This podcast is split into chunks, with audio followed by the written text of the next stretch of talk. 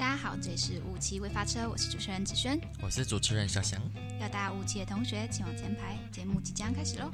那我们先介绍一下今天的主题。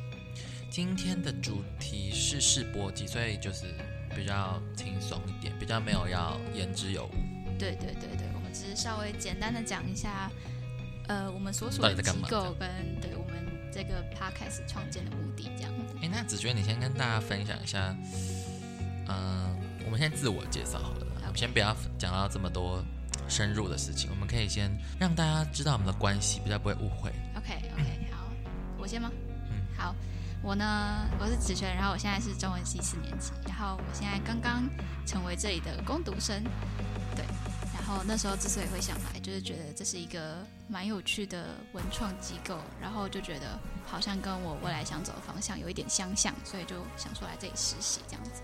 因为文创学程，对对对，因为我现在要修一个叫做人文创意学程，我那时候其实就是因为看到他有实习，所以才要修它，是哦，对啊，就是一心要进就是机构实习。对对对对，我就很焦虑，我没有实习这件事情。好，然后我的话是文社明日剧场现在唯一的正职员工，然后就是要带领我们很多的实习或攻读生，然后来去推出新的计划，然后在学校办一些很酷的活动，这样子。那我们再来是跟大家分享一下，哎，我需不需要讲一下为什么进来？可能是刘维公老师看上我的才华，然后就让我进来这边服务，然后我觉得在学校服务还蛮有趣的。如果对、嗯对象是学生的话，还蛮有趣，就是可以看很多年轻人到底在想什么，到底在追寻什么。可是你那那时候也是年轻人，不是吗？那时候是啦，我是说，就是这四五年来，就我工作这四五年来，渐渐的发现，哎，渐渐的会跟他们不一样。哦现在跟你们不一样，就是从应届毕业，嗯，然后那个心态变成是工作，然后再看学生跟带学生，那感觉就不一样。就是你要做很快的做切割跟调试，对哦，很酷吧？确实，好，那我们来分享一下文社明日剧场是一个怎样的奇怪的神秘的组织。好，子轩，你先讲一下你当初来的，要说原因、契机，或是一开始的想象都好。哦，因为那时候我一开始是有修刘伟光老师的课，然后他那时候就有讲到文社这个地方，然后也有讲到文社在办了一些活动，然后我看了就觉得，哎，好像蛮酷的，就是之后也想试试看这样子。然后因为那时候本来就有在找实习嘛，然后所以我就把文社填到第二志愿，想说如果有缘的话就会来这边。嗯，对。那你要透露第一志愿吗？哎，第一志愿是存在音乐，那怎么没上？因为他只收一个人，突然骤减那个名额，没有没有，他本来就只收一个人，然后所以那很难上，嗯嗯，然后我就没有上来就很有缘的来到现在这个地方，然后还可以坐在录音室录音。对啊，而且我那时候面试的时候，我记得你讲说，哎，如果你实习让我们满意的话，我们就会让你留在留下来继续做攻读。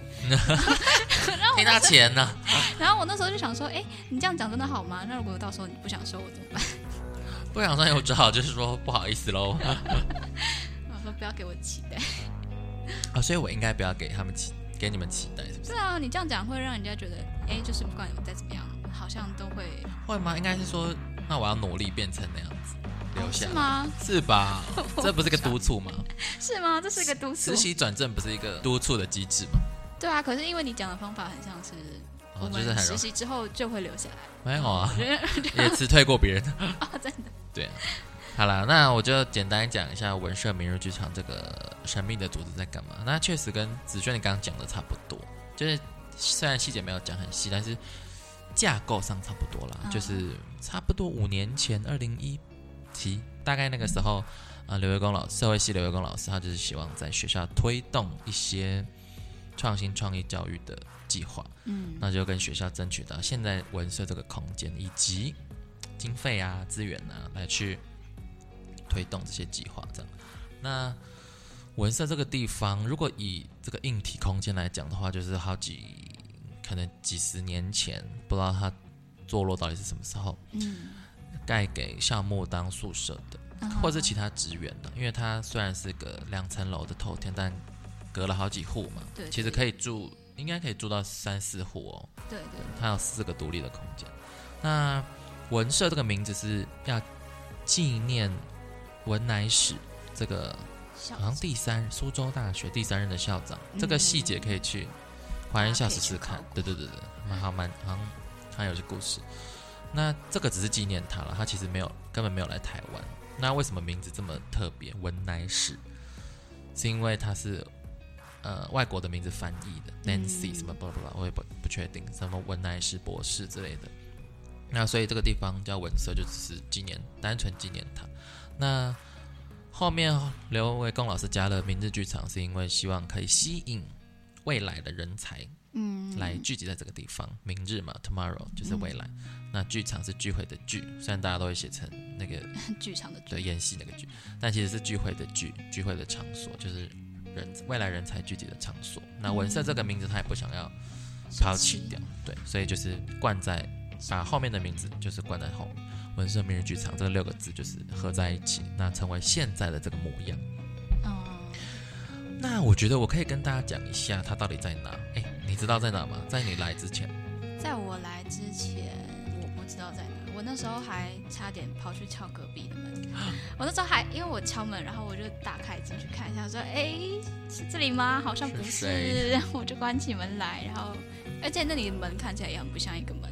对，然后我就打开，然后呃，这里是门社吗？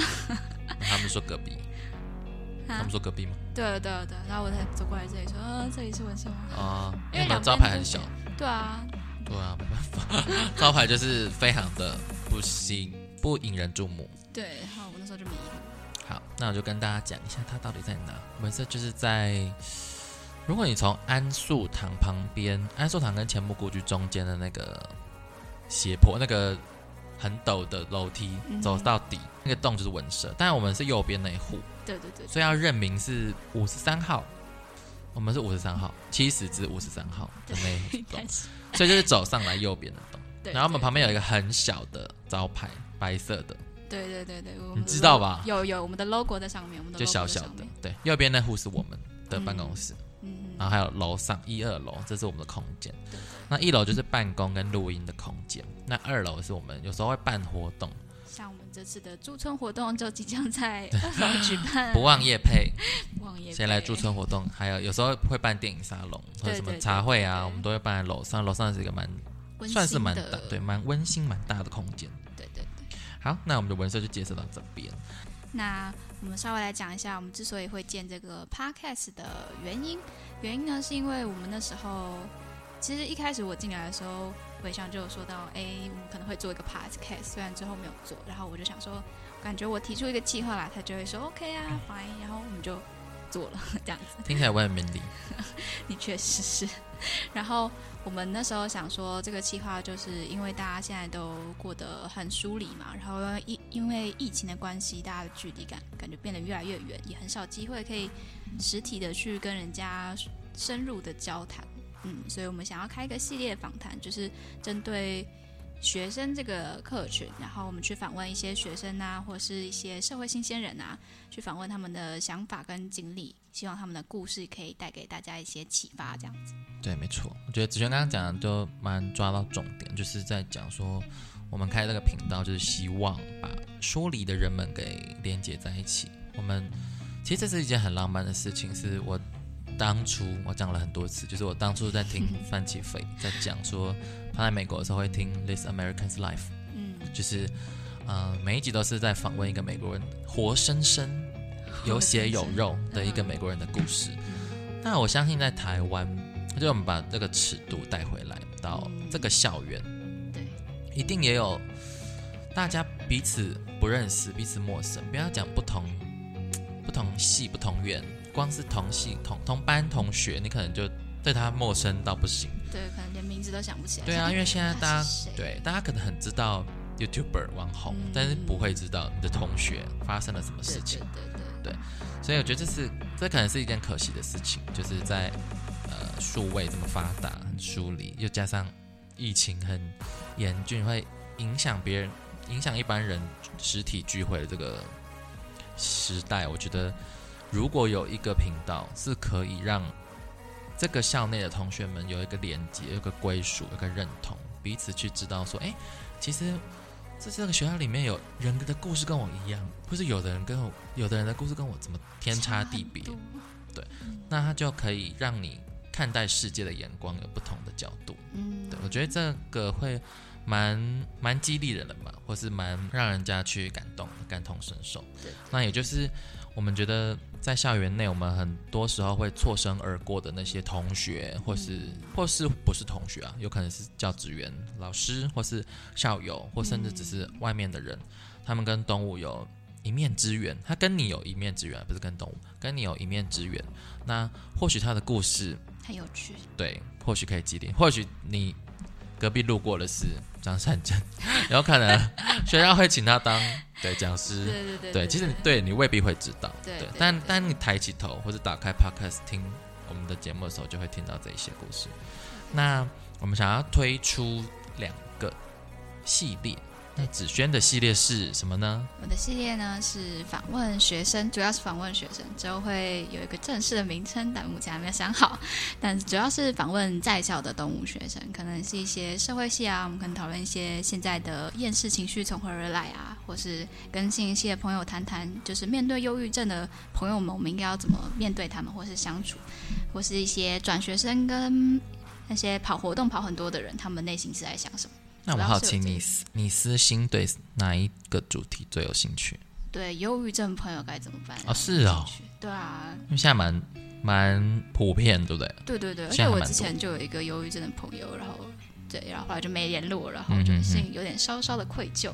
所以这这个主题是应该蛮时下的年轻人会蛮有感的，对对对对，因为身边好像都会有一两个就是这样子有嗯这种倾向的朋友。难免有。对对对对，那我这边的话，第二个系列预计是想要推出跟年轻的社会人士有关。那嗯他们可能是年轻有趣，我不想要定义在有为，因为我觉得这个字对大家对学生来说太重了，太啊，我们现在就对啊，会不会有为。你们应该不想听谢哲青的故事吧？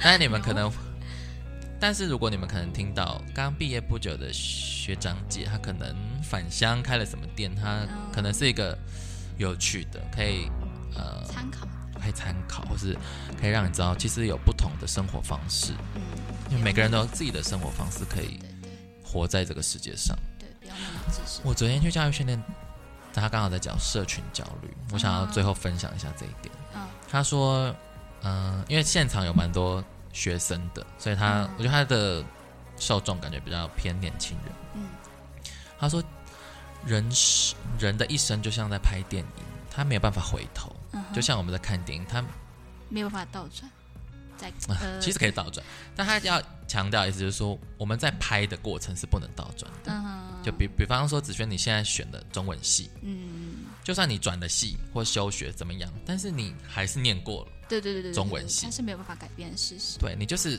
扎扎实实走过三年多的这个故事，对对，那你未来会怎样？你或许可以自己安排，你应该照理说可以自己去安排你的剧情。对他就说，你想要工作的时候，你想做什么工作？你想要呃跟谁交往？你想要交怎样的朋友？或是你想要什么时候给自己休息的时间？其实都是、你就是自己的幕后的那些啊编剧啊导演导演对，嗯其实你就是。那我们在演的这个过程就是没有回头路，你。嗯像我现在二十七岁，呃有有半年的当下，嗯就是跟你录音，没有别的可能了，因为我现在就是坐在这边录音。嗯那等等等等，等一下要冲去地摊买饭，不然会很多人。